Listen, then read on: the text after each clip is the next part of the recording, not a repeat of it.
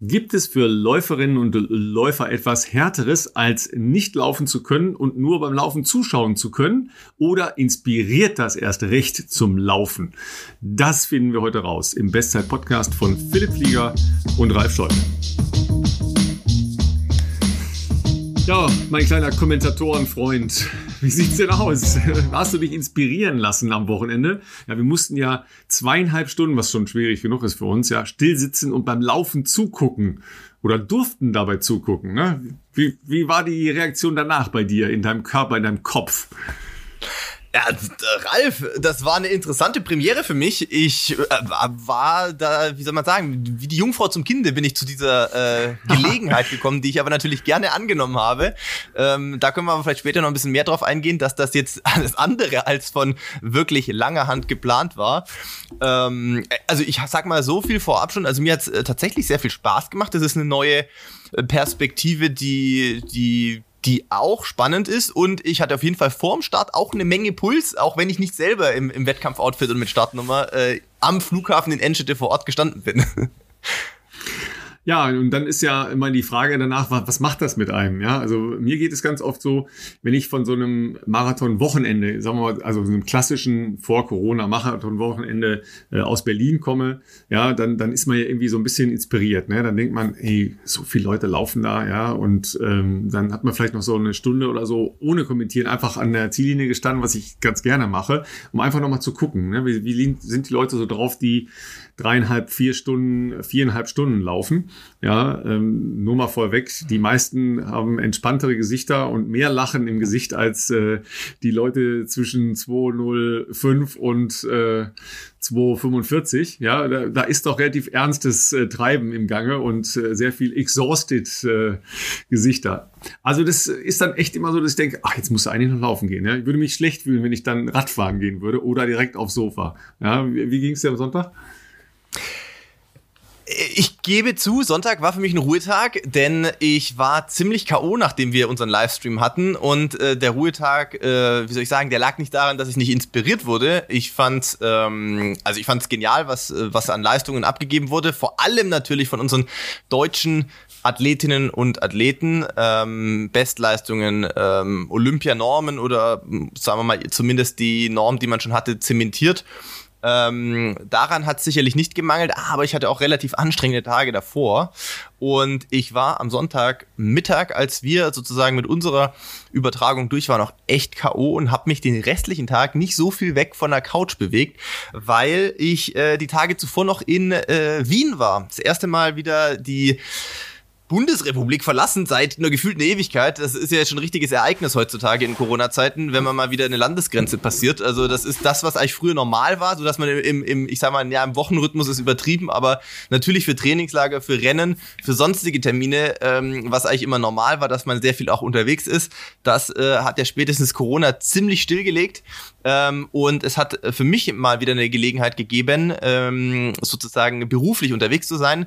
Es gab auch die eine oder andere Nachricht, die äh, man auf äh, Instagram äh, bekommen hat. Ja, kann man denn in Österreich schon wieder Urlaub machen? Also äh, Urlaub kann man da nicht machen, zumindest aktuell noch nicht äh, mit den Einreisebestimmungen. Aber ich war ja da auch nicht für Urlaub, sondern es waren auch nur für zweieinhalb Tage leider. Äh, deshalb äh, habe ich auch nicht so ganz viel von Wien gesehen. Äh, es war meine Premiere in Wien. Ich hätte gerne mehr noch gesehen. Eine sehr schöne Stadt auf jeden Fall.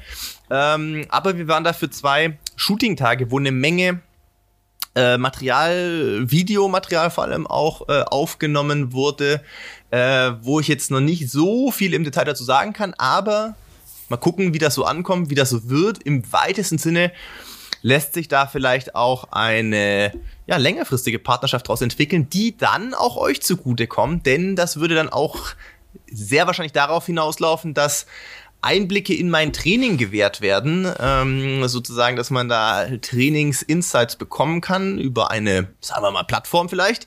Ähm, und äh, ja, mal gucken, mal gucken, wie das so weitergeht. Aber, und das vielleicht jetzt noch, um den Bogen wieder zum Anfang zu schlagen, da war ich von Mittwoch bis Samstag. Mittwochmorgen als braver Athlet natürlich noch hier schön um 8 Uhr 20 Kilometer Fahrtspiel runtergerockt hier. Und dann, wie man es halt so macht, äh, Regeneration ist ja wichtig. Richtig. Erstmal Zeug gepackt für zwei Tage, dann ins Auto gesetzt und 400 Kilometer nach Wien gefahren. Aber dann, du, hast dich fahren, du hast dich fahren lassen. Nein, Gentleman, wie ich bin, habe oh, ich natürlich. Auch noch äh, selber drauf gedrückt. Genau, ja. Barbara war auch dabei. Auch die äh, wird in dem Shooting ähm, sozusagen, hat auch, äh, wurde da auch gefilmt. Da will ich auch noch nicht so viel dazu sagen, ist aber auch eine spannende Perspektive, die man da, glaube ich, sieht. Ähm, nee, natürlich habe ich meine Frau gefahren und äh, als, als äh, Gentleman und ja gut, und der Audi hat mich gefahren. Es gibt ja so viele Helfer, die man da einstellen kann, dass er eigentlich, dass man okay, da nicht mehr viel muss. Einmal Wien, einmal Wien bitte. genau. Und ja, gut, in Österreich muss man jetzt auch sagen, richtig schnell fahren kann man da ja auch nicht. Insofern äh, war das dann schon wieder ziemlich relaxed eigentlich. Ähm, aber ja, wie gesagt, ich will gar nicht so viel über das Shooting reden. Das Ding ist, ich bin Mittwoch war schon ein relativ anspruchsvoller Tag, körperlich anstrengend am Morgen, dann 400 Kilometer Auto fahren, dann abends noch ein paar Besprechungen und äh, Fittings und so gehabt. Und dann zwei Tage, die sehr früh begonnen haben. Und mit früh meine ich vor allem der Freitag war der Wecker um 4.45 Uhr, dann 15 Stunden durchgeackert. Ähm, und äh, ja, dann wieder zurück. Und in dieser Zeit hatte hier mein äh, Co-Host, äh, hier der Ralf, die Idee, du Mensch, das wird jetzt ja irgendwie gar nicht frei empfänglich, äh, hier der Hamburg-Marathon, der jetzt in Enschede stattfindet, wird ja gar nicht frei empfänglich in, ähm, im Fernsehen zu sehen sein. Das ist ja eigentlich schade. Ähm, können wir das nicht irgendwie mal denen vorschlagen, dass wir das als Livestream kommentieren? Ich kann es denen schon vorschlagen. Ich weiß nicht, ob die das auf die Schnelle noch hinbekommen, geschweige denn, wann sollen wir denn das eigentlich vorbereiten? Weil ich komme ja vor Samstag Nachmittag auch nicht wieder zurück nach Deutschland. Und das hat so eine kleine Challenge, äh, sag ich mal, bereitet in diesen drei, vier, fünf Tagen. Aber zumindest das Feedback, was ich äh, auf meiner, in meiner Bubble bekommen habe, und äh, da bin ich gespannt, wie es bei dir ist, äh, war ja sehr positiv, weil die Menschen äh, sich ja freuen, wenn man irgendwie wieder Rennen sehen kann, wenn man dann vielleicht sogar noch einen deutschen Kommentar hat statt einem englischen. Und ähm, ja, wir waren, also ich war zumindest bislang sehr überrascht, was das Feedback anbelangt. Ja, manchmal äh, überkommen mich ja so Ideen, dass ich denke, Mensch, es wäre doch schade, wenn wir das äh, jetzt nicht noch irgendwie hinkriegen. Äh, das stößt dann oft bei Menschen, die die Verantwortung tragen, äh, auf verständnisloses Kopfschütteln nach dem Motto, jetzt kommt der auch noch, weil in der Regel die, wissen die schon, was dahinter hängt, nämlich viel Befassung, viel diskutieren, viel überlegen, können wir es äh, stemmen, also auch finanziell, aber auch technisch und so weiter. Und ähm, die hatten natürlich schon eine Kleinigkeit damit zu tun, von Hamburg nach Enschede umzuziehen. Oh ja. Aber ähm, ich weiß natürlich auf der anderen Seite auch, was tatsächlich möglich ist und was man möglich machen kann, auch mit einem relativ kurzen zeitlichen Vorlauf möglich machen kann. Ja. Und ich hatte mich tatsächlich eher sogar darauf eingestellt, dass wir die technischen ähm, Voraussetzungen schaffen würden dafür. Das ist uns aber dann äh, freundlicherweise auch noch von ähm, einer äh, schwedischen Agentur abgenommen worden, ja. die das, das muss man jetzt ja auch mal sagen, technisch komplett im Griff hatten. Mhm. Ja, wir haben am Samstag einen Test gemacht, so funktioniert das, so würde man das auch bei jedem äh, normalen Fernsehmarathon muss machen. Muss ich kurz zwischengrätschen? Ja. Wann haben wir den Test gemacht, Ralf? Richtig professionell um halb zehn am Abend, glaube ich. Ja, nun, das ist, das ist aber ganz normal. Das, also da, da, das, das ist nicht so ungewöhnlich. Okay. Ja, dass man, ähm, also in der Regel hat man eine Vorstellung des zeitlichen Ablaufs, wie man es gerne machen würde. Mhm. Ja. Der wird nie eingehalten, ja, weil wir reden ja darüber, dass ein technisches Equipment komplett irgendwo hingestellt wird. Ja. Ob das jetzt in Hamburg, in München, in Berlin oder in Frankfurt in die Stadt ist oder in äh, Enschede auf den Flugplatz, da ist wahrscheinlich Enschede sogar von der Logistik einfacher, weil mhm. du da keine Dinge im Weg hast, da ist normal, kein normaler Verkehr und so weiter, da muss nichts abgesperrt werden. Aber es muss da hingebaut werden. Das heißt, es ist nichts fest eingebautes in einem Studio oder in irgendeiner ähm, professionellen Firma, sondern du musst alles in Koffern dahin schaffen. Es muss alles verkabelt werden. Ja, wer schon mal eine Verkabelung von einem kleineren Mischpult gemacht hat und äh, sich überlegt hat, was da alles passiert und dann so Kommunikation, wer kann mit wem reden und so, das ist nicht ganz trivial. Ja. ja. Und ich war glücklich, dass wir proben konnten. Die Probe ging geschmeidig. Wir hatten natürlich, weil wir wir sind, ja noch extra Wünsche. Wir wollten uns natürlich ja. noch sehen und zwar wir wollten uns beide sehen. Ja, ist ja klar. Das haben die sehr sehr schnell möglich gemacht. Also die wussten, was sie tun. Ja. Und haben das sehr schnell umgesetzt. Ja.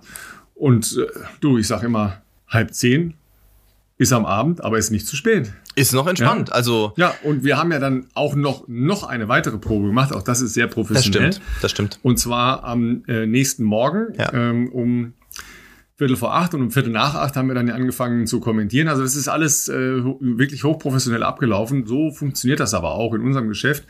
Zweimal proben ist immer besser, weil man glaubt es ja nicht. Man probt halt am Samstag, ja. Und bei jeder Veranstaltung, die am Sonntag in einer Live-Dimension stattfindet, macht man eine Probe am Samstag.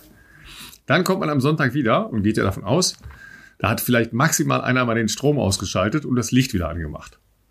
Und dann setzt du dich da hin und alles ist anders. Alles funktioniert. Das kann ja auch keiner erklären. Ja, das, das ist absolut, also für mich immer noch ein Buch mit sieben Siegeln. Ja, ich habe eine Einstellung, aber äh, wir hatten es kurz im Vorgespräch.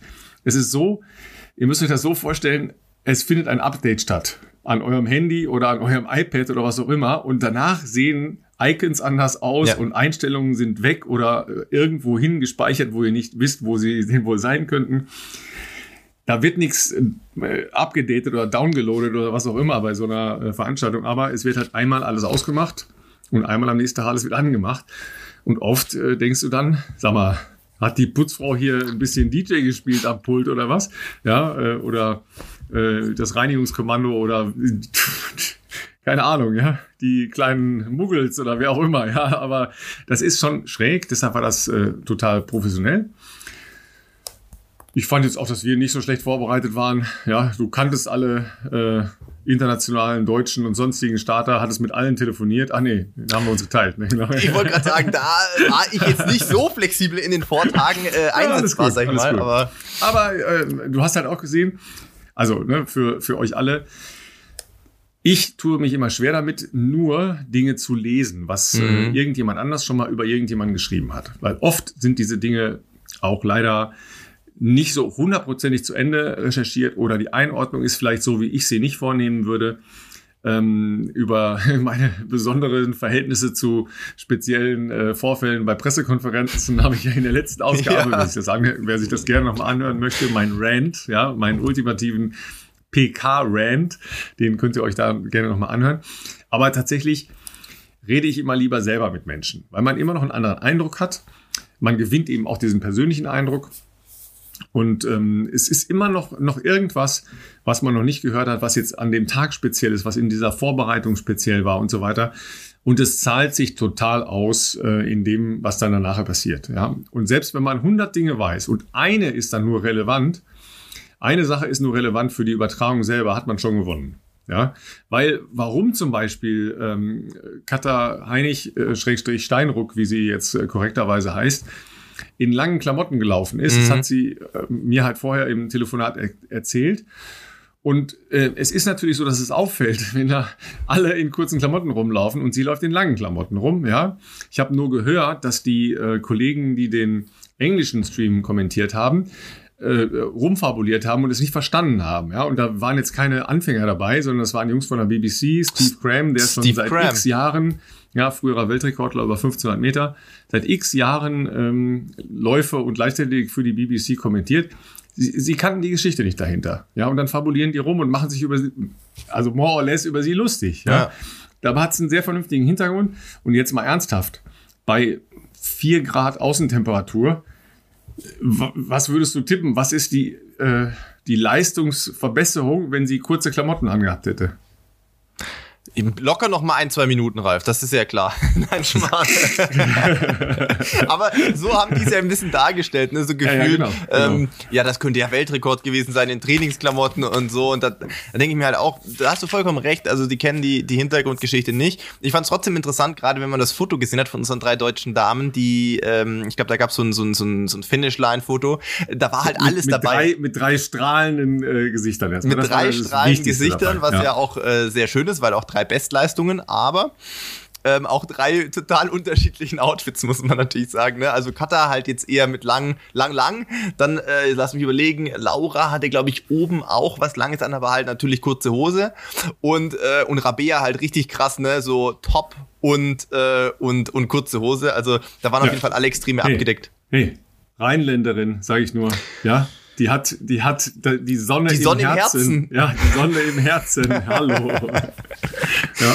ja, das war, das war sehr cool. Also es war für mich auf jeden Fall auch eine ähm, spannende Erfahrung. Ich meine, klar, du bist da natürlich ähm, wie soll ich sagen, in deiner Komfortzone äh, und in äh, ja total erfahren, was sowas anbelangt. Ich dachte mir halt, Gut, ja, ich habe ja noch nie sowas gemacht, geschweige denn von hier, nicht wo du an irgendein, an irgendein Set hinkommst oder sowas, jetzt sag ich mal, wo dann alles für dich technisch vorbereitet ist. Ich dachte mir halt, was brauche ich? Mein Mikro habe ich, Laptop habe ich, aber am Ende war das dann auch so ein Ding, äh, irgendwie am, am am Sonntag selbst war hier in meiner Bürosituation irgendwie zwei MacBooks aufgebaut. Ich habe das von Barbara noch äh, mir ausgeliehen, da war dann nur der Stream drauf.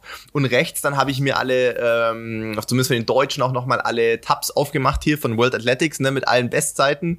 Und äh, mein unser iPad lag daneben mit dem Leaderboard, wo du halt immer aktualisieren konntest. Dachte ich mir auch, okay, krass, also sehr viele sehr viele Bildschirme auf jeden Fall. Und eigentlich sollte man auch noch was erzählen zwischendurch, aber ähm, nee, also mir hat's auf jeden Fall, äh, auf jeden Fall großen, großen Spaß gemacht und äh, die Idee, das muss man auch nochmal sagen, Ralf hatte dann auch noch, nachdem zumindest die groben technischen Proben am Samstagabend fertig waren, auch noch eine Idee um 10, ob wir nicht parallel zu unserer Übertragung, also zu unserem, was wir kommentieren, ähm, nicht noch ein Insta-Live machen. Da dachte ich mir auch kurz, ja, äh, ich bin froh, wenn morgen eins von den beiden Dingen äh, funktioniert, sage ich jetzt mal. Aber klar, lass uns direkt noch eine neue Baustelle aufmachen und dann gucken, wie das funktioniert. Ich muss aber sagen, machen wir noch Facebook Live dazu. Beste Idee, denn das hat, finde ich schon, und ich weiß nicht, ob das euch auch so ging, da könnt ihr uns gerne was schreiben, äh, entweder unter unserem Post morgen zu dieser Folge oder sonst auch gerne natürlich eine Mail.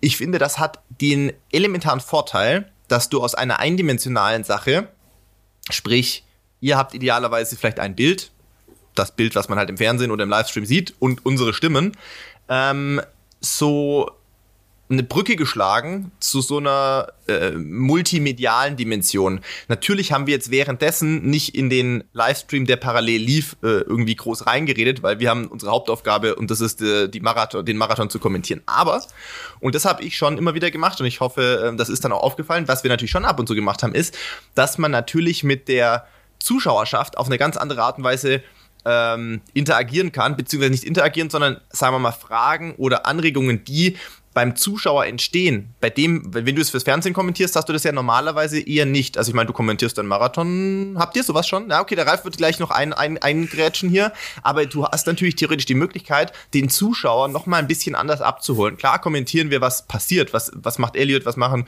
unsere deutschen Starterinnen und Starter. Aber wir haben halt auch die Möglichkeiten, Dinge zu erklären, Fragen, die da auftauchen oder äh, Insights zu liefern. Und ich finde schon, dass das nochmal eine andere anderes Service auch ein bisschen ist. Ich glaube, der ein oder andere, der später dazu kam, da hatten wir zum Glück ja auch äh, sehr viele Leute, die das dann auch erklärt haben im, im, im Insta-Livestream, die haben sich wahrscheinlich gedacht, hä? Was machen die? Was kommentieren die? Ich sehe hier nicht. Ja, natürlich haben wir nicht in den Insta-Livestream was rein äh, kommentiert oder so, sondern wir haben unsere Bilder, die wir bekommen haben, äh, kommentiert. Aber es ging auch gar nicht darum, dass jetzt der Livestream als Audio-Ding oder so äh, da war, sondern wir wollten einfach gucken, ähm, was interessiert euch, was interessiert die Zuschauer und was können wir vielleicht ganz gut in, die, in den Livestream für alle mit aufgreifen. Also erstmal muss man ja sagen, dass relativ viele äh, Menschen ähm, und dafür erstmal vielen Dank äh, von euch, also aus unserer Community ja dabei waren. Ja. ja, wir hatten durchgängig über die gut zwei, dreiviertel Stunden so roundabout 250 bis 300 Leute, die live zugeschaut haben. Jetzt gehe ich mal davon aus, dass da sollen wir einhaken, nicht im Livestream, sondern also im Insta-Livestream. Genau, im Insta, im Insta-Livestream. Ja. Genau. Das heißt, auch da findet ja eine Fluktuation statt. Also Leute kommen dazu, gehen wieder weg und ja. so weiter. Also das kann man ähm, locker verdoppeln. Das ist wirklich viel für ja. so eine Veranstaltung, wo man nur uns beiden Kasper sieht, wie wir nicht euch angucken, sondern in, in irgendwelche Monitore starten, die ihr nicht seht. Ja? ähm, also das ist schon erstaunlich. Aber ähm, auf der einen Seite finden da ja ähm, Auseinandersetzungen zwischen den Menschen statt, die da live dabei waren. Also die haben sich ja auch gegenseitig geholfen und Fragen mhm. beantwortet, was schon mal toll ist, weil das ist eben aus meiner Sicht auch äh, die Aufgabe einer Community, dass man sich gegenseitig äh, hilft und, und äh, da eine äh, Handhabung und Unterstützung bekommt. Aber es ist halt ja auch für uns nicht nur eine ähm, Anregung gewesen, bestimmte Themen aufzugreifen, sondern es wurde da ja auch fachlich äh, sehr exakt diskutiert. Ja, also wir erinnern nochmal, wir hatten die Diskussion und waren, was die Regelfrage angeht, nicht hundertprozentig safe. Ja. Ist es bei einem Rundkurs beim Marathon, Klammer auf, der relativ selten gelaufen wird, eventuell gestattet, dass sich einer zurückfallen lässt, ja, also so tut, als könnte er nicht mehr, dann überrundet wird und dann doch wieder kann und äh, sich vor eine Gruppe respektive eine Läuferin oder ein Läufer spannt und Tempomacherdienste verrichtet. Ja? haben wir diskutiert. Philipp war sich relativ sicher, es ist verboten und es wurde aus der aus unserer Community, die im Insta-Live das verfolgt hat, diskutiert und dann halt mit Beispielen ähm, korrigiert. Teilweise sogar mit Regelwerken aus ja, der ja, World Athletics. Das ist immer das Beste, wenn man die Regel, die, die Nummer der Regel kennt. Richtig ja, das gut. ist immer ja. das Beste. Ja, man muss nicht alles wissen, man muss wissen, wo es steht. Das ist Absolut. entscheidend. Absolut. Ja. Hintergrund, ich glaube, das haben wir am Sonntag dann nicht mehr äh, sagen können. Hintergrund war tatsächlich ein Stundenweltrekord von Tekla Lohupe, ja, mhm. die sehr lange in Deutschland in äh, Nähe von ähm, Lemgo, glaube ich, gewohnt hat. Mhm.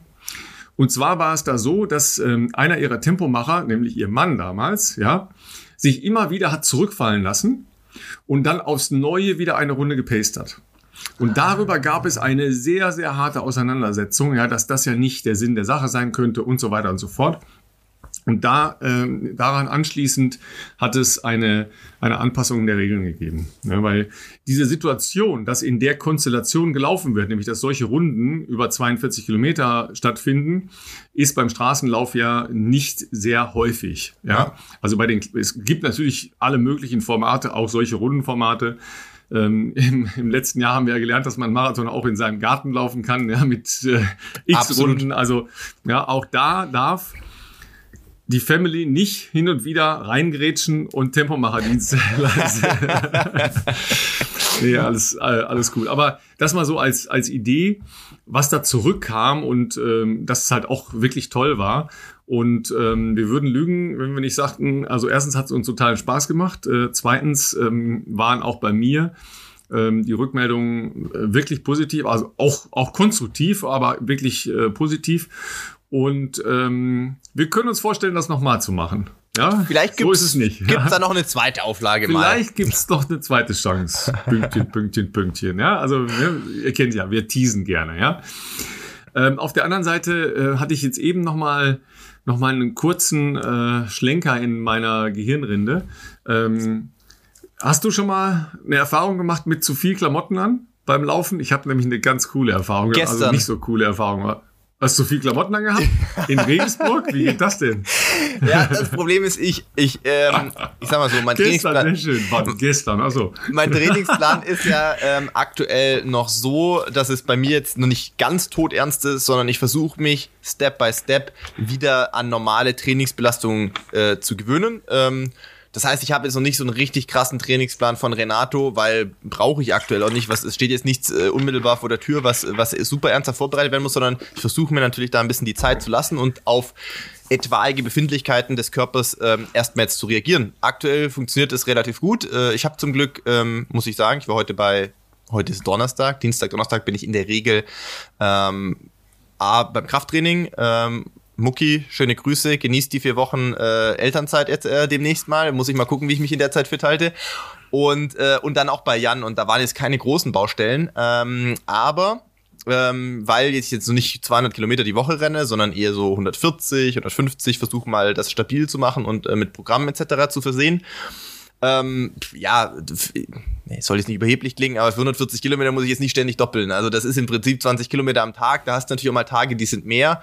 Und da muss jetzt nicht jeden Tag äh, eine zweite Einheit kommen. Und gestern war es halt so, dass ich gesagt hatte, ich will ein äh, längeres äh, Fahrtspiel mal wieder machen. Ähm, das heißt für mich mal wieder eine Stunde Belastung. Das ist eigentlich das, was früher normal war, sage ich jetzt mal. Wenn, wenn Renato, bevor jetzt eine spezifische Marathonvorbereitung losging, haben wir ganz viele, ähm, ich sag mal, Fahrtspielvariationen gemacht, unterschiedlichster Natur. Ähm, aber im Prinzip geht es einfach darum, eine Stunde Belastung zu haben. Dann noch Warm-up und Cooldown und dann kommst du relativ easy. Ich sag mal, wenn du halbwegs fit wieder bist, dann hast du auf jeden Fall mal 18 Kilometer plus X in dieser Stunde, auch je nachdem, was natürlich du für Belastungsdinger hast ähm, im Verhältnis Pause zu Belastungsminuten. Aber äh, ich habe gestern gesagt, ich will mal probieren. Ich habe jetzt drei Wochen äh, leichte Fahrtspiele gemacht, die waren immer so 40, 45 Minuten rum. Ähm, und dann dachte ich mir, gut, das wird wahrscheinlich die einzige Einheit des Tages werden. Dann muss ich jetzt nicht um acht trainieren, äh, wenn es halt hier noch vier Grad hat, sondern wir gehen mal eher so auf elf und, ähm, und dann äh, haben wir vielleicht noch zwei, drei Grad mehr. Und mein Handy war halt so weiß ich nicht, was hat es gestern Morgen angeblich gehabt? Sieben, acht Grad. Da dachte ich mir, boah, das Problem ist, man darf den Wind halt hier nicht unterschätzen. Heute Morgen zum Beispiel ganz anders als gestern. Die Wind, Steppe von Regensburg ist ja bekannt die, für den Wind. Der heiße Wind von Regensburg. Aber wenn du halt an der Donau, du, du läufst halt schon viel irgendwo im Raum. Die, die Donau, Donau ist doch, die, die Donau hat doch niemals vier Grad. Das ist doch eure Wärmeader. Die Wärme, ja, die Wärmeader, da, das sind äh, tropische Tiere drin. Äh, äh, hier, Haie. Alligatoren und alles. Aber ähm, naja, ich dachte mir, okay, ich ziehe eine dünne Tight an. Nicht, dass irgendwie jetzt, ich will die Waden, lieber, lieber machen wir was über die Wade drüber. Ähm, eine dünne Tight, ein T-Shirt und eine dünne Jacke. Und dann kannst du die Ärmel hochkrempeln, alles cool, kannst die Jacke aufmachen, bist während des Laufens total flexibel, weil ich habe mir gesagt, ich fahre jetzt nicht irgendwo hin, mach dann, so wie ich sonst normalerweise nicht richtig, richtig professionell bin, dann fahre ich normalerweise wohin, mach da mein Warm-up, wechsel, zieh anderes Shirt an, kurze Hose, alles mögliche. Dachte, nee, ich laufe von hier los, hab eine 20er Runde und dann hänge ich noch eine kleine Runde hier dran äh, und so weiter. Ey, ich bin vier Kilometer eingelaufen und ich habe schon geschwitzt. Und ich habe mir halt gedacht, okay, vier Kilometer ist halt eigentlich zu weit, um jetzt wieder zurückzulaufen und nochmal irgendwie, keine Ahnung, ich will ja im Programm, willst ja auch nie stoppen. Das war ein Ding, da dachte ich mir, was machst du jetzt? Bleibt dir nichts anderes übrig, als Jacke wirklich halb auf Dinge hochkrempeln. Aber ähm, ich, äh, ja, ich habe ich hab sehr viel Flüssigkeit verloren, glaube ich, gestern in der Stunde Fahrtspiel. Ähm, und das war tatsächlich äh, mein letzter Moment, wo ich dachte, das nächste Mal wird wieder eine kurze Hose angezogen. Und T-Shirt und Armlänge, weil Armlänge, die kriegst du schon ausgezogen und kannst dir von mir jetzt irgendwo in die Hose noch reinstecken, aber eine Jacke rumbinden, also ich meine, und dann ballerst du aber irgendwie ein Fahrtspiel durch die Gegend. Die Leute denken sich auch, geht's dem noch ganz gut oder, oder was ist da los? Das wollte ich mir dann auch nicht geben. Ja, also ähm, meines ist sehr, sehr viel länger her, ja, aber es war auch äh, deutlich anstrengender, ehrlich gesagt.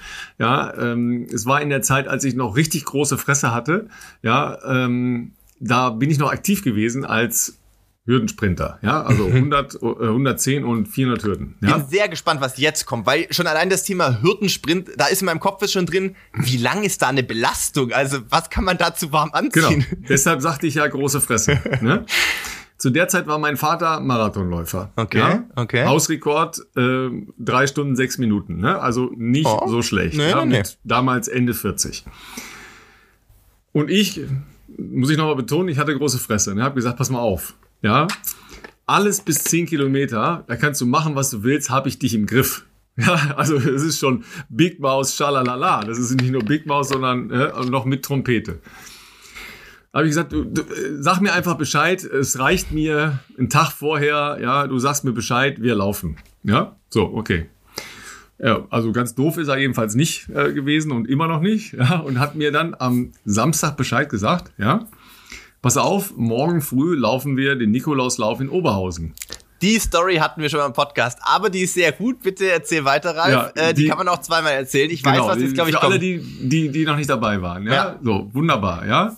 Nikolauslauf in Oberhausen. Töfte ich so, ja, ja, kein Problem. Ja. Abends normales Programm, ja, unser Lieblingsclub in der Nähe von Mörs, hingefahren natürlich, ich wie immer gefahren, also nichts getrunken, ähm, auch zurückgefahren, drei Uhr zu Hause. Ja? Um kurz vor sieben kommt er zu mir ins Zimmer. Ich fahre jetzt los. Ich so, ja, fahr schon mal, fahr schon mal. Ne?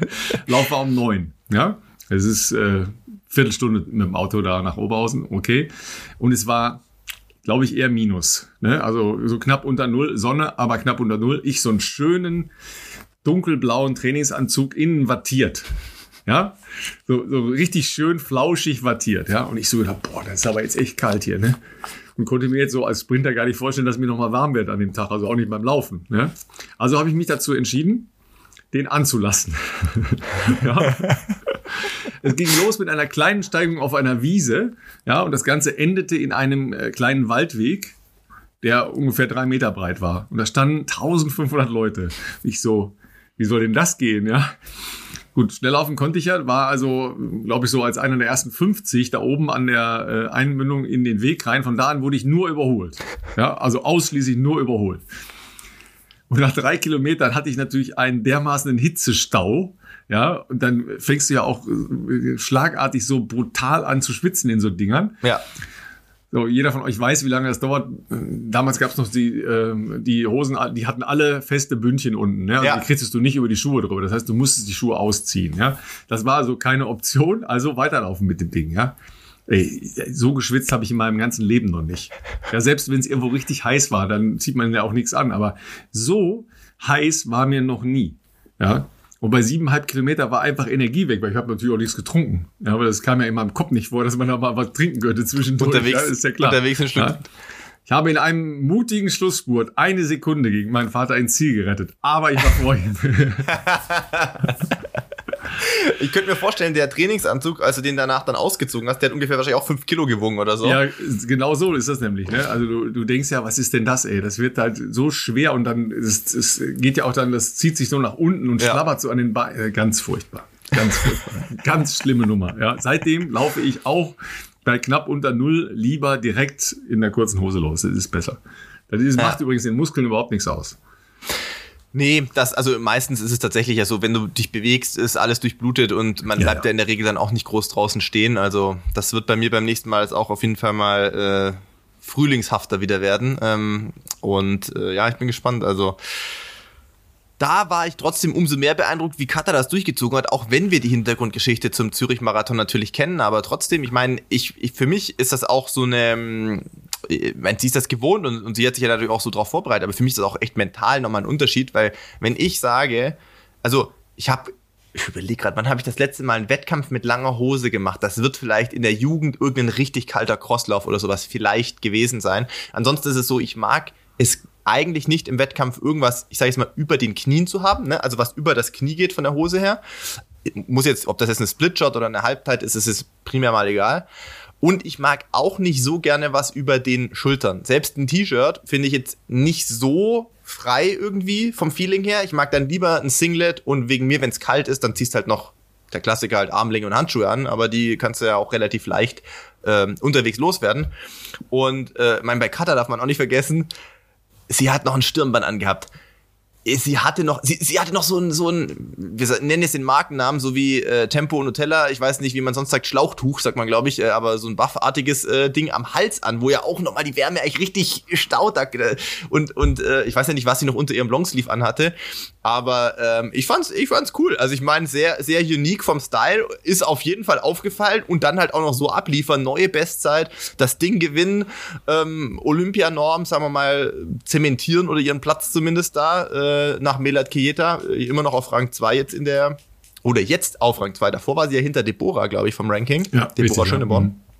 Ja. Mhm. Ähm, starker Auftritt, würde ich mal sagen. Also bleibt im Gedächtnis.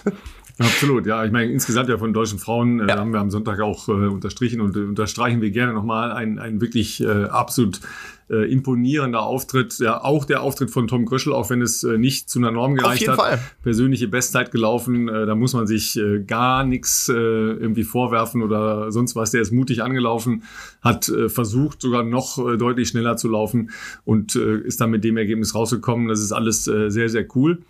Ähm, jetzt kann man natürlich sagen, okay, das war's jetzt, weil die klassischen äh, Marathon, äh, sagen wir mal, Zeiträume, die werden ja jetzt doch eigentlich abgeschlossen. Aber faktisch geht das Ganze ja noch bis Ende Mai. Ja, und jetzt kommen natürlich, und ich finde das halt irgendwie auch cool, ja wir können ja alle immer meckern, es ist alles schrecklich und so viele Läufe fallen aus. Ja, das für die allermeisten ähm, Hobby- und äh, Altersklassenläuferinnen und Läufer ist das ja auch richtig und ist auch nervig und doof und alles klar. Ja, ähm, haltet euch an die Regeln, ja, schützt euch und äh, dann haben wir alle die größten Chancen da gemeinsam am schnellsten wieder rauszukommen. Aber es entwickeln sich natürlich auch kreative Elemente, ja, und das, das ist schon auch cool, ja, weil im Prinzip ist ja auch dieses Ding, das dann nach Angela gewandert ist, mit einem Riesenaufwand schon ein kreatives Moment gewesen, ja. dass man sagt, okay, wir schaffen laborartige Situationen und laufen halt jetzt auf so einem Flugfeld mit einer relativ kleinen äh, Auswahl an Topläuferinnen und Topläufern. Wir haben das in Dresden gesehen, wir haben das äh, in vielen anderen Bereichen gesehen. Ich habe jetzt auch schon so ein bisschen das Gefühl, da werden auch Formate und Potenziale für die Zukunft gelegt, ja, weil warum soll man nicht auch für unterschiedliche Leistungsklassen auf so ein Flugfeld gehen und sagen, okay, da werden zum Beispiel Normen für ähm, Europameisterschaften, für äh, Junioren-Europameisterschaften gelaufen, für Kaderzugehörigkeiten, ja, aber sicher auch Qualifikationen, also wenn man zum Beispiel Qualifikationen laufen will für äh, Boston oder für New York oder solche Geschichten, ja, ähm, oder dass man ähm, sagt, okay, das ist jetzt ein, ein Lauf für äh, jeder Mann und jeder Frau, um Bestzeiten anzugreifen. Ja, klassisch ist das ja dann immer so Berlin-Marathon, weil klar, da sind Weltrekorde gefallen. Also wenn die Jungs, und Mädels vorne laufen äh, und sehr, sehr schnell laufen können, können auch die ähm, Normalsterblichen da schnell laufen. Ist natürlich schon immer noch ein bisschen anders, weil wenn man in einem dichten Pack läuft und 200 Leute gleichzeitig an so einen Verpflegungstisch rangehen, ist ein kleiner Unterschied, ja. Also da könnte man natürlich auch solche Formate generieren. Und wir haben ja noch einen Ausblick auf äh, ein, zwei Formate, die jetzt ja tatsächlich noch geplant sind für Mai, die da auch Optionen bieten, äh, wo man, wo man mal überlegen muss, was daraus in der Zukunft werden kann. Auf jeden Fall. Ähm, also in der Vergangenheit war es wirklich so, einfach aufgrund der klassischen ähm, des klassischen Straßenlauf-Wettkampfkalenders, sag ich ja, äh, dass es halt äh, im Prinzip Ende April eigentlich der Drops gelutscht war, was, äh, was, was die großen Qualifikationsrennen, äh, wenn man so will, für, für internationale Meisterschaften, für Olympische Spiele äh, anbelangt. Ähm, da war Ende April das meiste durch und alles, was danach noch irgendwie kam an, an Straßenläufen äh, im Marathonbereich, war eigentlich für die, für die, ich sage jetzt mal in Anführungszeichen Elite, für die Profis nicht mehr relevant. Ähm, zum einen natürlich auch deshalb, weil man natürlich sich so einen gewissen Puffer in Hinblick auf eine mögliche Vorbereitung dann für die Olympischen Spiele, die wollte man natürlich maximieren. Ne? Also dadurch, dass ähm, Olympische Spiele oder auch Weltmeisterschaften, Europameisterschaften ja immer im Sommer stattfinden, also in der Regel Juli, August in diesem Zeitraum äh, und nicht im Herbst wie die, wie die sonstigen Marathons, hat man da jetzt ja nicht so viel Zeit, sich zu erholen. Insofern ähm, war da eigentlich nach April fast nichts mehr geboten. Jetzt haben wir die Situation, dass äh, ja, dass die, die, die Auswahl an Rennen, auch für uns Profis, die ist ja, das ist eine Handvoll Events. Also wenn überhaupt, wir hatten jetzt, lass mal überlegen, wir hatten einmal dieses Lake Biwa-Thema, das war schon ein bisschen länger her, muss man aber auch sagen, war eigentlich auch Japan-only. Waren da internationale Starter dabei? Ich weiß es ganz wenige. Ganz Vereinzelt, wenige. ja, genau. Ja. Also ich glaube auch nur Leute, die äh, sonst normalerweise auch in den ähm, japanischen äh, Werksteams unterwegs sind. Okay, okay, okay, verstehe. Also quasi dann unter diesem, genau, in diesem Corporate-Teams äh, dann vielleicht ja. eh schon starten oder vor Ort auch äh, äh, im, in Rennen eingesetzt werden. Dann hatten wir das Thema natürlich mit Dresden. Das war vor allem, äh, vor allem im Halbmarathon sehr starke Ergebnisse. Natürlich auch das Ergebnis von Simon Boch, aber er war ja wirklich eigentlich so, also so wie er es ja auch gelaufen ist, ein absoluter Einzelkämpfer da. Und dann hatten wir dieses Rennen jetzt, was in Hamburg hätte stattfinden sollen, dann nach Enge Last Minute verlegt wurde. Klar, da haben wir jetzt eine größere Breite auch gehabt. Wir hatten zuvor auch noch nicht zu vergessen Siena, wo Richard Ringer und auch viele ähm, andere Athleten sehr gut gerannt sind. Ähm, sehr, sehr ähnliches Setup wie Enschede, wenn man äh, sich das genau anschaut. Ne? Auch absolut. Äh, Flughafen, ähm, auch äh, eine vollkommen flache Strecke. Auch da spielte Wind eine Rolle. Hat jetzt am vergangenen Sonntag nicht eine Rolle gespielt, aus Glück. Ja. ja. Weil wenn da windig ist, reden wir über andere Voraussetzungen und so weiter. Ne? Kannst dich nirgends verstecken. Aber dann haben wir jetzt vier Events gehabt. Ich bin jetzt nicht ganz auf dem Laufen, ob da jetzt vielleicht in Nordamerika habe ich aber zumindest nichts mitbekommen ähm, oder sonst welchen Kontinenten noch andere ähnliche Formate für, für Qualifikationszwecke irgendwie umgesetzt wurden. Aber das ist ja überschaubar, das muss man überlegen. Und dann ist es ja bei den meisten Dingen auch so gewesen, dass das extremst limitiert war. Also dass einfach aufgrund der regionalen ähm, Gegebenheiten, was Behörden verfügen, ähm, teilweise keine 100 Leute starten durften. Also am Ende, was hatten wir jetzt? Ich glaube, wir hatten 70 Teilnehmer roundabout äh, in Enschede plus Pacemaker. Da waren wir noch nicht mal bei 100 Personen. Personen, ähm, die da quasi starten dürfen. Das heißt, das schließt ja einfach auch leider sehr, sehr viele aus äh, auch bei den Profis. Und das äh, ist ja ein großer, großer, großes Problem, wenn man diese Qualifikation noch nicht hat oder eben noch, äh, ja, noch eine Chance nutzen möchte. Und ähm, wir sind sehr dankbar auch über jede Zuschrift, die wir bekommen. Ähm, auch zum Beispiel hier vom Alexander Hirschhäuser, ähm, mit dem ich diese Woche äh, bisschen hin und her geschrieben hatte. Er hat mir nämlich geholfen, auch nochmal ein Rennen ins Gedächtnis zu rufen, ähm, was in ähm, Mailand stattfinden soll. Äh, genaues Datum weiß ich aktuell aktuell nicht genau. Ich habe aber dann ein bisschen recherchiert und habe auch gesehen, dass der Markus Schöfisch da wohl vorhat zu laufen. Der hatte ursprünglich ähm, geplant gehabt, in Bernöwe zu laufen. Das ist quasi etwas außerhalb von Berlin im Norden. Das wäre ein sehr kleines Setup gewesen, was im letzten Herbst schon mal stattgefunden hat, wo ähm, beispielsweise ja Mike Wollher und Tobias Singer, glaube ich, so die treibenden Köpfe dahinter sind, dass, äh, dass da äh, auch Startgelegenheiten, ich sage jetzt mal in Anführungszeichen, äh, für die äh, zweite Reihe, das ist überhaupt nicht despektierlich gemeint, aber halt auch in diese, diese Region ähm, was weiß ich, 218 bis 230, 240 ähm, auch äh, mal möglich gemacht werden. Die haben aber jetzt auch das Schicksal von Hamburg teilen müssen, leider, äh, und neben Last Minute die Genehmigung entzogen bekommen oder nicht erteilt bekommen, wie auch immer. Und ähm, genau, er hatte eben auch mich auf dieses Rennen in Mailand nochmal gebracht. Da wird wohl auch ein Elite-Format nochmal stattfinden in den nächsten Wochen. Es wird aber vor allem auch, und da sind wir ein bisschen näher dran, ähm, denn darüber hatten wir in einer der vergangenen Folgen schon gesprochen, in Österreich, in äh, der Nähe von Graz, diesen S7-Marathon geben. Äh, und zwar auf einem abgesperrten Abschnitt äh, eine Autobahn. Da ist eine Baustelle und da gibt es einen Streckenabschnitt, der, der gesperrt werden kann und äh, für Wettkampfzwecke ähm, genutzt werden kann. Und die sind da, äh, wie soll ich sagen, das können wir glaube ich schon, schon ein bisschen erzählen, die sind da äh, auch ein bisschen überrollt worden, möchte ich fast sagen, von, von der Nachfrage, die das inzwischen schon nach sich gezogen hat. Denn in Österreich dürfen wohl an diesem Tag, das wird auch das vorletzte Maiwochenende sein, also quasi genau das Wochenende, bevor der Quali-Zeitraum für die Olympischen Spiele endet, ähm, und sie haben sich auch noch nicht aufs genaue Datum festgelegt. Sie wollen das noch ein bisschen von den Wetterbedingungen abhängig machen. Es wird entweder Samstag, Sonntag oder Pfingstmontag sein, ähm, was dann der 22., 23. oder 24. glaube ich ist, Mai. Ähm, und da dürfen 200 Athletinnen und Athleten starten im Halbmarathon und im Marathon. Und äh, das hat sich relativ schnell verselbstständigt. Ähm, der Buschfunk funktioniert natürlich in der Laufszene. Dass ursprünglich gedacht wurde, wir machen dafür 10, 20, 30, vielleicht primär österreichische Athletinnen und Athleten äh, eine Wettkampfsituation, die wir mit unseren eigenen Tempomachern aus Kenia unterstützen, weil dahinter eben auch das Run-Together-Team ist, ähm, die auch sehr viele kenianische Athleten ähm, betreuen und auch hier für Startgelegenheiten sorgen.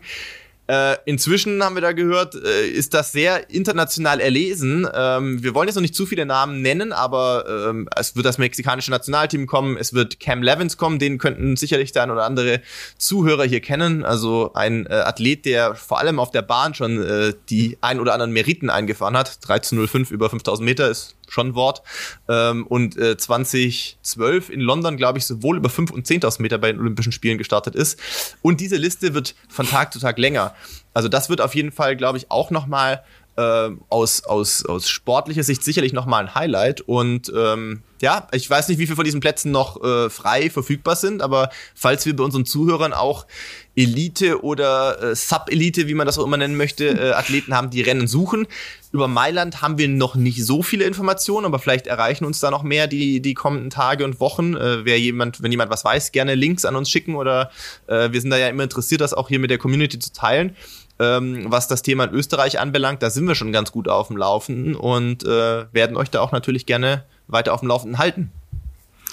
Ich, ich könnte jetzt ja sagen, äh, bis zu welcher Zeit äh, der Lauf in Österreich zumindest, äh, was die Männer angeht, da kenne ich die Zeit, äh, offen ist. Aber ich glaube, ich mache es lieber nicht, weil ich möchte nicht, dass die jetzt überrannt werden. äh, also sagen wir mal so, man muss nicht unter 2,20 rennen. Nein. Ne? Also das mal so als grobe Orientierung, sondern es geht schon auch in die zweite und dritte äh, Stufe der sehr leistungsorientierten Marathonläufer. Ja. Also das, das mal so als kleine Idee. Es gibt noch eine andere Veranstaltung, ich hatte es am Sonntag mal so im Nebensatz kurz gesagt, und zwar in Prag, auch am 30. Mai, also ah. an dem finalen Wochenende. Okay. Ähm, da haben sie halt auch einfach äh, Ideen gekoppelt mit dem Verschieben des eigentlich Prag-Marathons. Ja. Ja, Prag-Marathon ist auch so eine typische Frühjahrsveranstaltung, eigentlich ja nicht so stark leistungsmäßig orientiert. Gibt es auch immer ein paar Topläufer, die da laufen, Gibt, aber es ist äh, auch schon Galen Rupp, der da schon gerannt ist und gewonnen ja, hat. Also ne, schon auch aber mit guten es Zeiten. ist vor allen Dingen ein, ein sehr, sehr schöner Marathon durch ja. Prag, ja, der bei äh, vielen Marathonläuferinnen und Läufern in Europa äh, sehr beliebt ist. Ja. Und die haben ihre eigentliche Austragung in den Herbst verlegen müssen, aber sie haben jetzt etwas ins Leben gerufen, das äh, nennt sich Battle of the Teams. Mhm, mh. Und zwar ist das eine äh, gemischte Mannschaftsveranstaltung, nur für Topathleten äh, leider an der Stelle, aber es ist so. Und zwar vier Männer und vier Frauen. Mhm. Die Zeiten werden nachher addiert und ähm, der die wenigste Zeit hatte als Gesamtteam, gewinnt das Ding. Aber das äh, Spezielle daran ist, dass man jetzt nicht hingehen kann und sagen kann, so, dann gucken wir mal, ja, welche Topläufer wir zusammenbinden, sondern es läuft so, dass das Ganze in einem Draft stattfindet. Also es werden äh, nach den Bestzeiten und ich glaube nicht äh, All-Time, sondern nach den Bestzeiten aus den letzten 48 Monaten, mhm. ja, werden ähm, die Teams zusammengebaut, so dass sie in der Endzeit sehr nah beieinander sind. Das ist cool. Ja, das ist eigentlich eine sehr coole Veranstaltung. Ja. ja dazu kriegen die dann ähm, Teamkapitäne, Ambassadors, wie auch immer. Ja. ja. Das sind dann äh, irgendwelche Celebrities aus dem Sportbereich in Tschechien, also Fußballspieler, Eishockeyspieler und so weiter. Eine sehr schöne Veranstaltung, ja, weil auf der einen Seite kriegt ja jeder auch seine Einzelzeit, ja, ja, und das Ding ist keineswegs vorbei, wenn der Erste im Ziel ist, sondern wenn der Letzte im Ziel ist. Ah. Ja, weil die acht Zeiten ja erst ja. alle stehen müssen und Klar. dann weißt du erst das Endergebnis. Ja, ja, ja, ja. Das ist eine coole Veranstaltung. Ja, weil hattest du heute Morgen noch den Repost gemacht von äh, Amanal, als ihr Europacup gewonnen habt über 10 Wir waren nur? Dritter, aber Amanal ah, war Zweiter. Amanal ja, war Zweiter. Ja, aber ich meine, das war ja damals auch ein Riesenerfolg für euch. Ja. ja. Das ist ja so eine ähnliche Veranstaltung. Und du weißt selber, was solche Team-Dinger auslösen. Total. Ja? Und das jetzt mal weiter gedacht in, in Richtung äh, Breitensport, ja. Die, die Staffeln, die stattfinden, wo dann eine Marathondistanz aufgesplittet wird, das kennen wir ja alles, ja. ja? Aber jetzt mal ne, so, so ein System mal gedacht in, in ein Zukunftsformat, das eben auch in Richtung äh, Breitensport oder ambitionierter Breitensport geöffnet wird, finde ich eine sauspannende Angelegenheit. Voll. Also ja. Richtig spannend. Also das ist schon was. Ähm, man äh, gerade in Krisensituationen ähm, wird der Mensch ja erfinderisch, sage ich jetzt mal, und äh, ich weiß nicht, war am Anfang, also generell muss man natürlich nicht reden, dass die Corona-Situation äh, jetzt kein Segen ist, aber zumindest durch solche neuen Formate finde ich, kann das schon auch neue Impulse setzen im, im Laufsport, sage ich jetzt mal. Also ich bin gespannt, ob, ob man auch nach, wenn wir dann hoffentlich irgendwann auch eine gewisse Normalität für alle auch in sportlichen Belangen wieder haben werden, ob man da äh, trotzdem vielleicht Formate ähm, beibehält, die jetzt in dieser, in dieser Zeit entstanden sind. Also ich glaube, es würde dem Sport generell eher gut tun, glaube ich auch. Ich habe noch eine andere sehr, sehr schöne Geschichte ähm, von einem Menschen, der eben auch auf äh, den letzten Drücker seine, äh, seine Qualifikation für den Olympiamarathon geschafft hat, ähm, weil du vorhin gesagt hast, äh, du warst jetzt nicht so ganz sicher, wo noch andere Top-Veranstaltungen stattgefunden haben. Mhm. Ich meine, also das eine Ding war ja direkt nach Valencia in äh, Arizona, ja. äh, wie auch immer, da hat aber keiner die, den Olympiastandard geschafft. Haben die Amerikaner nicht auch äh, inzwischen eine Olympia, ein Olympia-Trial-Marathon äh, veranstaltet? Schon Meine, im ja. Februar letzten Jahres natürlich. Ja, ja, genau. Ne? Und das die haben ist schon fix mal, quasi. Die haben noch mal was anderes äh, gemacht, ähm, wo die Leute, die noch nicht ähm, also die nicht in diesem Olympia-Zirkus drin sind, dann Zeiten laufen können. Genau, Irgendwas genau, war da noch. genau so war mhm. das, ja. ja, ja. Äh, Desiree Linden haben wir auch noch nicht genannt, ne? die oh, äh, 50 ja. Kilometer Weltrekord gelaufen ist, äh, in der Nähe von Oregon, immer so äh, außenrum. Aber die, die Nummer hier ist jetzt halt klassisch, ja. Und zwar geht es um die britische äh, Qualifikation, um die Startplätze für Olympia. Wir haben beim letzten Mal über äh, die Verwerfungen da gesprochen, äh, was die Dominierung bei den Frauen angeht. Aber in diesem Fall geht es um die Männer. Da hat sich nämlich ein äh, Mensch qualifiziert im zarten Alter von eigentlich 39 Jahren, ja. Aber es war tatsächlich der Tag vor seinem 40. Geburtstag, ja, war diese Qualifikation. Der Mann heißt Chris Thompson, ja. Philipp kennt den natürlich, äh, nickt auch gleich, weil er selbstverständlich Chris Thompson kennt. Chris Thompson ist praktisch, wie soll man es sagen, der Michael Stich äh, der britischen Laufszene. Ja, weil der hat ein Problem. Ein gewisser Mo Farah ist ungefähr so alt wie er. Ja. Und er war im Prinzip in der Karriereanbahnung, also in der großen Karriereanbahnung von Mo Farah auf Augenhöhe mit Mo Farah. Ja. ja. Hat sogar bei den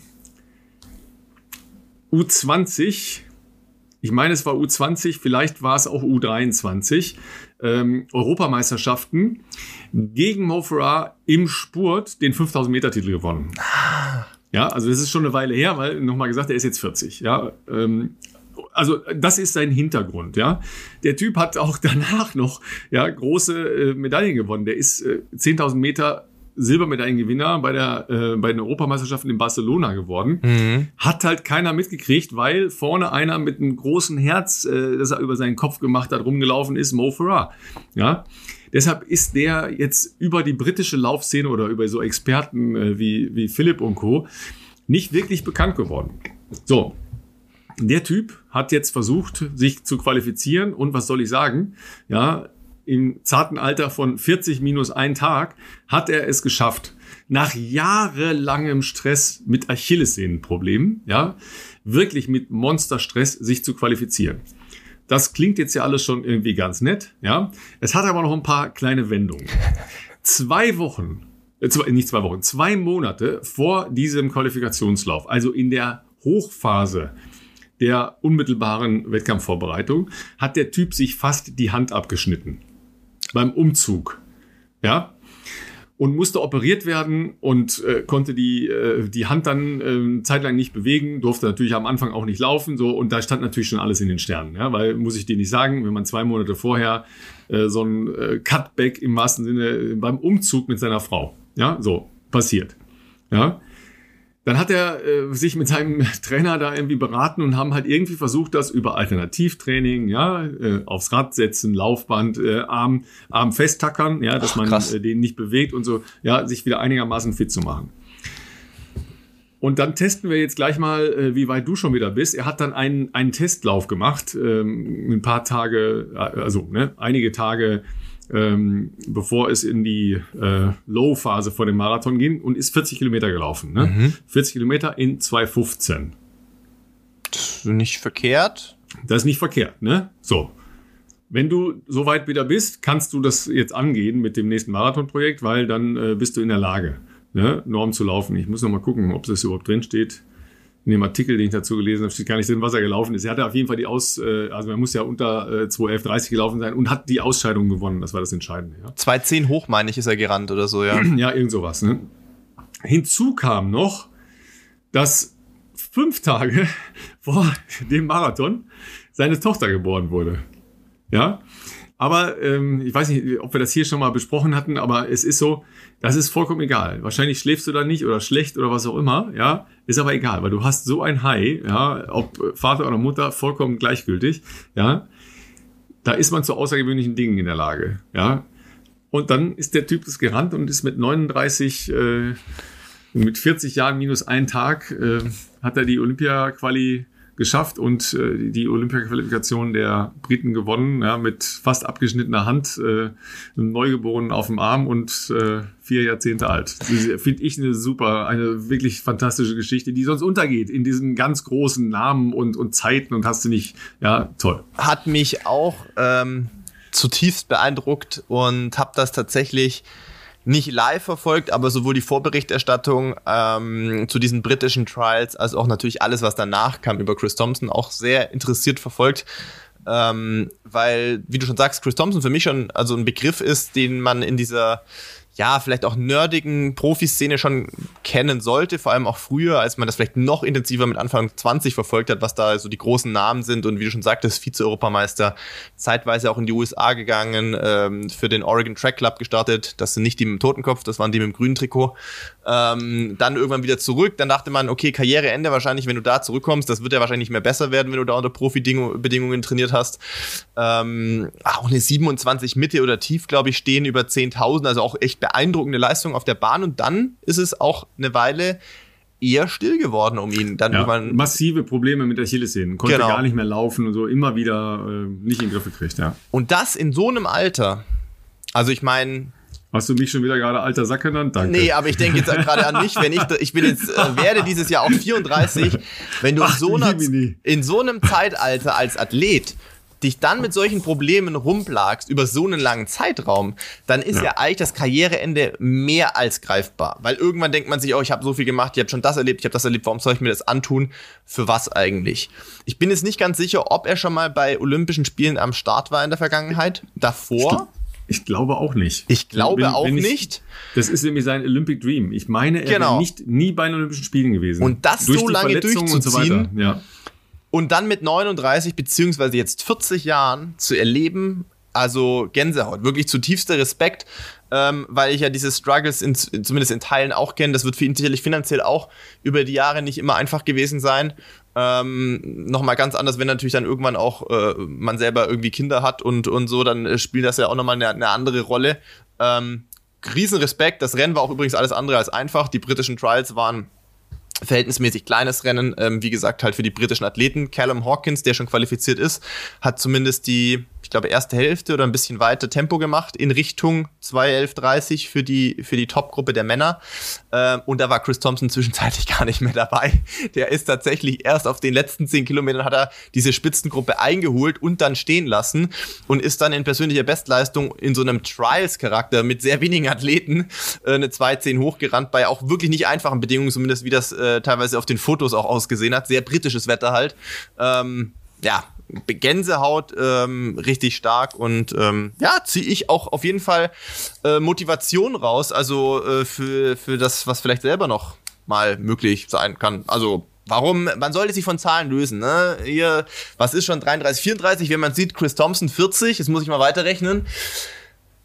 Jetzt mit 34, 37, was mit 37, da haben wir Paris theoretisch. Hey, 41 Los Angeles wäre doch auch noch was, oder? Das hätte was. Ne? Aber Paris ist auch schön. Paris wäre auch schön, ja. Ja, die Strecke vom Paris-Marathon finde ich jetzt irgendwie komisch, ja, aber da geht's ja auch so in so eine Silo-Landschaft da im Osten ja. von Paris raus. Das ist nicht so nice, ja. Aber du, wo du äh, eben äh, Oregon Track Club sagtest, äh, in Oregon tut sich auch was Neues. Ja. Äh, in der Gruppe um Pete Julian, ähm, mhm. bei der ja auch Coco Klosterhalfen ähm, unter Vertrag steht und äh, trainiert. Die haben eine neue Trainerin. Okay. Ja, das war eine ganz spannende Neuverpflichtung. Ja, eine gewisse Sonja O'Sullivan. Äh, ja, irische also eine, Läuferin, oder? Eine, eine eigentlich irische Läuferin, die aber inzwischen die australische Staatsbürgerschaft angenommen hat ähm, Weltmeisterin, dreimal Europameisterin, äh, Cross-Weltmeisterin 98. Das war, äh, das war, also ich meine, wenn du Weltmeisterin wirst über 5000 Meter, müssen wir jetzt nicht mehr diskutieren. Ne? Ja. Aber äh, Cross ähm, im, im Zeitalter der herausragenden äh, kenianischen und äthiopischen Läuferinnen äh, zu gewinnen, das war halt äh, ihr Q98, ist sie äh, Cross-Weltmeisterin geworden. Ähm, ist mit einem äh, der bekanntesten ähm, Athletenmanager Nick Bidow heißt ja. der, verheiratet, hat zwei Kinder mit dem. Ähm, der ähm, hat ähm, Katie Freeman, die 400-Meter-Ikone aus Australien in ihrer großen Zeit äh, begleitet. Mhm. Ähm, die waren auch tatsächlich eine Weile mal liiert. Ja? Und, und Sonja O'Sullivan ist jetzt als Trainerin ähm, zu dieser Gruppe von Pete Julian dazu gekommen. Also ganz, ganz spannende Angelegenheit. Ja, ähm, der ist übrigens auch die große ähm, olympische Karriere äh, nie gelungen. Oh, okay war eigentlich 96 äh, auf dem Weg. Da gab's äh, dieses chinesische Laufwunder, ja. Also die mm. Älteren von euch äh, und uns erinnern sich noch, ja, äh, Wang Yongxia äh, hieß sie, ja, an, angeblicher Schildkrötenblut, ja. Das, äh, das war ja so die, klar. die, die Umschreibung, ja. ja. Schildkrötenblut, ja, ist klar. ähm, jedenfalls äh, war sie auf jeden Fall in der Lage, eine Medaille zu machen. In, ja. in der Zeit äh, ist die, den Vorlauf auch ganz entspannt äh, gelaufen. Ähm, und die offizielle Version lautet dann Magenverstimmung. Mhm. Ähm, ist dann im Finale ausgestiegen und hat äh, es danach ein paar Tage später dann noch über 15 Meter versucht und ist im Vorlauf aus, äh, rausgeflogen. Ähm, ich habe aus einer sehr verlässlichen Quelle der britischen Leichtathletik gehört, dass was anderes dahinter war, äh, nämlich ein Beziehungs-, eine Beziehungsangelegenheit. Mhm. Ähm, und ähm, das, das hat sie dann aus der Bahn geworfen. Da. Das hat sie wohl so mitgenommen, dass sie zunächst mehr in der Lage war. Also das ist äh, schon wirklich bitter. Ja, aber äh, eine, eine ganz, äh, ganz smarte Athletin und bin ich wirklich gespannt, ja, wie sowas dann da in, äh, in so einer Trainingsgruppe sich auswirkt, ja, weil einer alleine mit relativ vielen Athleten äh, schwierig, ja. Am, am Wochenende findet übrigens ja in, in Oregon da der erste äh, größere Leichtathletik äh, ab. Äh, ähm, Abklatsch der ähm, Sprint- und Mittelstrecken statt, ja, wo auch äh, Donovan Brazier da aus der Trainingsgruppe läuft. Ich habe leider nicht äh, herausfinden können, ob äh, Coco über 5000 läuft, weil das ist ein sehr gutes 5000 Meter Feld auch bei den Frauen gemeldet. Das ist dann schon wahrscheinlich im neuen Hayward Field Stadion, oder? Ich nehme es an. Ich nehme es an, ja. Weil da ja dann nächstes Jahr die Weltmeisterschaften stattfinden werden ja. und auch natürlich äh, dafür letztlich diese, dieses äh, sehr traditionsreiche Stadion, äh, Stadion erstmal abgerissen und jetzt neu gebaut wurde wurde. Ich gehe mal fast davon aus, dass das dann schon fertig sein dürfte. Ja, normalerweise schon, ja. Ja, und weil wir äh, ja schon im Kontext Olympia unterwegs waren, ähm, hat ja lange Diskussionen gegeben, wir haben es ja auch schon ein paar Mal diskutiert, ähm, sollen jetzt die Olympiastarter, die deutschen Olympiastarter geimpft werden oder nicht geimpft werden, ähm, als wir ja noch eine eher, äh, sagen wir mal, religiöse Auseinandersetzung über die impfreihen Folge geführt haben, ja. die es sicher in Teilen auch immer noch gibt, ähm, ist jetzt ja ein Impfangebot ähm, in Aussicht gestellt worden für alle deutschen Olympiastarter, äh, was natürlich der Deutsche Olympische Sport Sportbund äh, sehr begrüßt hat. Äh, insgesamt muss man ja sagen, Impfen ist, ist im Prinzip das Einzige, äh, was uns wirklich nachhaltig ja äh, von der Pandemie befreit, äh, einfach äh, schwerste Erkrankungen verhindert, ähm, bis hin äh, zu Ansteckungen ähm, ganz stark runterfahren kann. Plus, das ist vielleicht sogar noch einer der wesentlicheren äh, Punkte, dass halt die Mutationen keine äh, äh, Möglichkeiten mehr haben, so stark sich auszubreiten, weil das kann natürlich schon im weiteren Verlauf noch problematischer werden, wenn Mutationen entstehen, die vielleicht gefährlicher sind oder ansteckender, so wie jetzt die britische Variante Klar. haben wir gesehen, die im, Prinzip ursächlich für die starke Ausprägung der dritten Welle bei uns ist. Äh, also äh, Impfen ist sicher Gebot der Stunde, aber natürlich auch als Angebot an den Olympiastarter äh, wirklich eine coole Nummer, weil das natürlich äh, einfach, da hast du, ein, äh, glaube ich, ein anderes Gefühl, ja, wenn du ähm, geimpft bist und dann da in so eine Situation reingehen kannst in, in Japan. Ja, würde ich, äh, also ich gehöre natürlich jetzt logischerweise nicht zum Olympiaaufgebot, aber äh, wenn ich die Möglichkeit hätte, als einer derjenigen, äh ähm, die da schon Nominierungsaussichten haben, ja, müsste ich nicht zweimal überlegen, sondern äh, natürlich würde ich das sofort in Anspruch nehmen. Ich muss sagen, ich kenne jetzt dann doch, also du hast ja schon eine erste äh, Impfung hinter dir. Ich kenne jetzt zumindest mal ein paar Leute. Bei meinen Eltern ist es noch nicht ganz so weit, aber steht es auch halbwegs zeitnah mal im Raum. Ähm, ein paar Leute, die halt in ähm, medizinischen Einrichtungen äh, äh, arbeiten. Hier zum Beispiel hier mein guter Freund Jonas Fischer auch, der sonst ja oft äh, bei mir auch äh, bei den Trainings auf dem Rad mit dabei ist. Ähm, ja, ich kenne da ehrlich gesagt auch niemanden, der da irgendwie schlechte, also wie soll ich sagen, äh, schlechte, schlechte Erfahrungen mit, mit gemacht hätte. Klar fühlt, fühlt man, der eine fühlt es ein bisschen mehr, der andere ein bisschen weniger. Ähm, aber ähm, da ich ja weder in einem medizinischen, äh, wie soll ich sagen, einer medizinischen Einrichtung arbeite, noch aktuell, also wie man ja sieht, für, für Olympische Spiele qualifiziert bin, werde ich wahrscheinlich wahrscheinlich bis, keine Ahnung, 2022 warten müssen mit 33. Aber ähm, ja, wenn sich da eine Möglichkeit ergibt, ich würde sofort, ähm, ich würde da sofort äh, hier schreien, weil ähm, das ist, glaube ich, wie du schon sagst, der Schritt, in eine gewisse Normalität zurück. Ähm, es war jetzt nicht sehr aufwendig, nochmal ein kleiner Rückgriff auf äh, das Thema Wien äh, aus beruflichen Gründen. Es war jetzt nicht sehr aufwendig, äh, was man dafür jetzt machen musste, um beruflich einreisen zu dürfen, aber trotzdem diese ganze du, du, also du denkst heute schon gar nicht mehr darüber nach, was, was hast du zu tun vor Ort, auch wenn du jetzt, äh, sagen wir mal, beruflich reist, sondern du denkst schon eher in diesen, in diesen Zyklen, okay, erstmal gucken, was braucht man, um dieses Land einzureisen? Okay, PCR-Test, 72 Stunden vorher. Gut, mache ich. Dann bist du aber eigentlich ja da und musst arbeiten. In der Zeit musst du aber schon wieder überlegen, halt, wie komme ich jetzt wieder zurück? Also ich bin jetzt nicht geflogen, da wäre dann auch ein PCR-Test wieder nötig. Okay, mach mal einen Antigen-Test zumindest mal, um auf der sicheren Seite zu sein, falls man an der Grenze gestoppt wird. Also für Barbara und mich geschaut, wo kann man denn in Wien äh, irgendwie sich noch spontan für einen Antigen-Test anmelden? Das dann am Abreisetag früh morgens noch gemacht.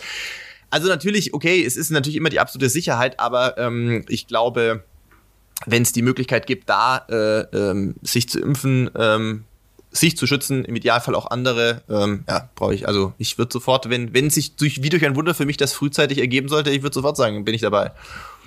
Und äh, wir haben ja auch schon viel über die ähm, Corona-App ähm, geschimpft, ja, weil es natürlich in allen Ländern äh, sehr viel besser ist. Ist auch nicht der Fall, aber äh, wenn ich das richtig weiß, war heute Nacht, also ähm, wir sind wieder in unserem normalen Donnerstag-Zyklus, äh, das Update.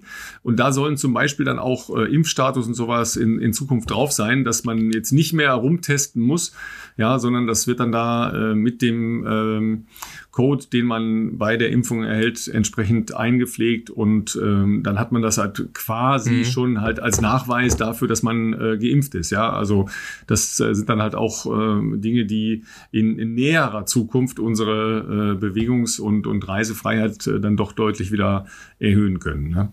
Ja, du, du hast dich, du hast dich halt einfach der Pädagogik schon immer verweigert. Ja, als Lehrer hätte ich jetzt schon die Chance geimpft zu werden. Lehrer, genau, das wäre auch eine gute Möglichkeit gewesen. Ähm, ja, nee, das ich, also ich werde mit bei den letzten wahrscheinlich dabei sein. genau, Flieger hinten anstellen. Genau. Ja. Anfang 30, ich, ich hab, Sportler. Ich habe ihren, hab ihren Podcast gehört, hinten anstellen. Genau. Ich fürchte, für mich wird es wirklich noch eine Weile dauern. Ähm, ja, mal gucken. Es gibt, glaube ich, inzwischen hier, das habe ich ähm, über Barbara mitbekommen, glaube ich, äh, weiß nicht, ob das generell so ist, aber irgendwie in Regensburg oder im Großraum Regensburg gibt es wohl erste Unternehmen, die sozusagen für ihre Mitarbeiter und deren Angehörige irgendwie so eine Art, ich weiß nicht, ob die den Impfstoff selber kaufen oder ich verstehe das nicht genau, aber dass die sozusagen äh, die Möglichkeit schaffen für, für Angestellte, die das machen möchten, ähm, da irgendwie Impfstoff bereitzustellen oder, oder keine Ahnung. Das ist wohl so ein Trend, der jetzt auch so ein bisschen kommt.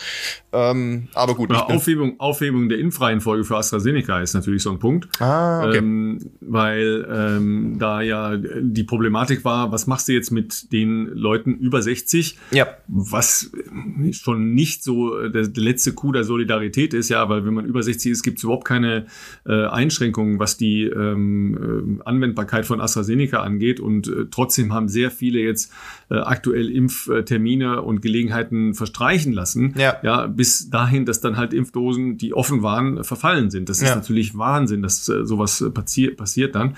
Deshalb ist ja in Bayern auch äh, die Impfreihenfolge für AstraZeneca aufgehoben. Mhm. Das mhm. heißt, äh, wenn irgendwo was über ist, ja, kann man hingehen und sagen, I want. Das äh, klingt schon hier vielversprechend. Auch da muss man das, sagen. Das ich, klingt schon hart dir. Ne? Ich wollte gerade sagen, ich, kannst du, ne? Ich, ja, ich, ich, da, ne? ich, bin hier. Äh, meldet euch. Nein, ich glaube, du musst dich schon melden. Ja, ich muss also, mich selber melden. Und ich gibt, es gibt aber tatsächlich auch schon Leute, die so eher mein Alter sind, die auch mit AstraZeneca schon geimpft wurden, ja, auch alles äh, halb so wild. Also da ist auch immer, es ist immer ein Problem, glaube ich, in der heutigen Berichterstattung, dass immer wieder, ich sag mal, überwiegend Einzelfälle dann natürlich medial aufgegriffen werden und daraus wird dann so. So, so tragisch natürlich jeder Einzelfall natürlich, ist, da auch nicht diskutieren. Das natürlich, ist ja so, das ist immer natürlich tragisch und, und wünscht man niemandem. Aber das Problem ist, glaube ich, dass halt dadurch dann immer wieder so eine, so eine Domino-Effekt Panik teilweise entsteht und sich das logischerweise auch in sozialen Medien dann immer verselbstständigt und ja, das sind so die negativen Begleiterscheinungen der heutigen Zeit und den äh, technischen Möglichkeiten leider. Eine Neuigkeit äh, gab es äh, halt auch noch oder eine Diskussion, die ja immer noch ist, ja, äh, weil wir schon auch viel über Diskussion, äh, über Demonstrationen in den letzten Tagen ja im äh, Gesamtkontext von Corona und so äh, diskutiert haben. Jeder ja wahrscheinlich in seinem privaten Umfeld. Ähm, was ist eigentlich mit Protestoptionen oder äh, Demonstrationen bei Siegerehrungen bei Olympischen Spielen. Ja, da gibt's ja eine lange Historie seit äh, 1968 der äh, Black Panther Demo bei der Siegerehrung Männer 200 Meter. Aber ähm, es gab natürlich eine Menge, sagen wir mal, schon vorausschauende äh, Situationen, dass gesagt wurde, ja, wenn ich die Gelegenheit habe, äh, auch im vergangenen Jahr mit äh, der sehr starken Diskussion um Black Lives Matter, dann werde ich auf dem Siegerpodest äh, in Tokio äh, das entsprechend nutzen, um zu protestieren. Da ist halt eine sehr äh, große weltweite Diskussion angestoßen worden, auch über die Athletenkommission. Ähm, du selber bist da auch gefragt worden, Philipp, ne? Ja, genau. Also es wurde, glaube ich, also nagelt mich bitte nicht fest, aber es ist, glaube ich, so ein bisschen an die das IOC hat das quasi an die verschiedenen NOKs, also Nationalen Olympischen Komitees geschickt und die wiederum an ehemalige Olympiateilnehmer und oder Kandidaten für die diesjährige äh, Austragung. Bei mir ist jetzt ja logischerweise mit Rio noch nicht so lange her, deswegen war ich, glaube ich, in diesem Pool auch mit drin. Ähm, und da gab es eben einen relativ ausführlichen äh, Online-Fragebogen, ähm, wie man dazu steht, politischer Protest im Rahmen Olympischen Spiele, in welcher Konstellation, in welchem Setup. Also das sicherlich öffentlichkeitswirksamste und aber auch möglicherweise auch problematischste wäre natürlich irgendwie, wie du sagst, im Moment einer Siegerehrung, ähm, wenn da natürlich alle Kameras auch drauf gerichtet sind. Und ähm, das waren das waren echt eine Menge Fragen, ähm, die ich natürlich auch sehr gerne beantwortet habe, aber damit auch nochmal mich ähm, sehr intensiv auseinandersetzen musste und dass man sich natürlich ähm, wenn man die Möglichkeit hat für, ich sage jetzt mal, gute Themen wie also Black Lives Matter oder sowas, natürlich irgendwo ähm, auch öffentlich äußert und positioniert, das steht natürlich außer Frage. Aber in dem Zusammenhang, da haben wir auch vor unserer Aufnahme schon drüber gesprochen, ist ja das Problem, dass es ja nicht äh, zu verhindern ist, wenn man alles freigibt, dass es möglicherweise auch ähm, missbraucht wird in, in negativer Art und Weise, dass, dass Leute vielleicht für irgendwelche Regime irgendwie dann auch äh, da äh, Flagge bekennen oder bekennen müssen, weiß man ja immer auch nicht so genau. Ähm, ja, oder eben auch für äh, möglicherweise rechtes Gedankengut etc. Also ähm, Aber das kann natürlich auch einfach, einfach eine andere Meinung sein, ne? Ähm, ein anderes Verständnis von bestimmten Dingen, ja. Religiöse ähm, Unterschiede. Mal, ja, auch. nehmen wir mal genau, nehmen wir mal äh, sowas wie ähm, äh, Abtreibung, ja, ist ja. Äh, ein ein sehr emotional diskutiertes Thema in sehr ja. vielen Ländern der Welt. Ja. So, ein freiheitlicher Gedanke wäre, man lässt die unterschiedlichen Positionen zu. So, lasse ich jetzt unterschiedliche Positionen von allen möglichen äh, Ebenen, die ich zu einer Demonstration nutzen kann, zu oder nicht.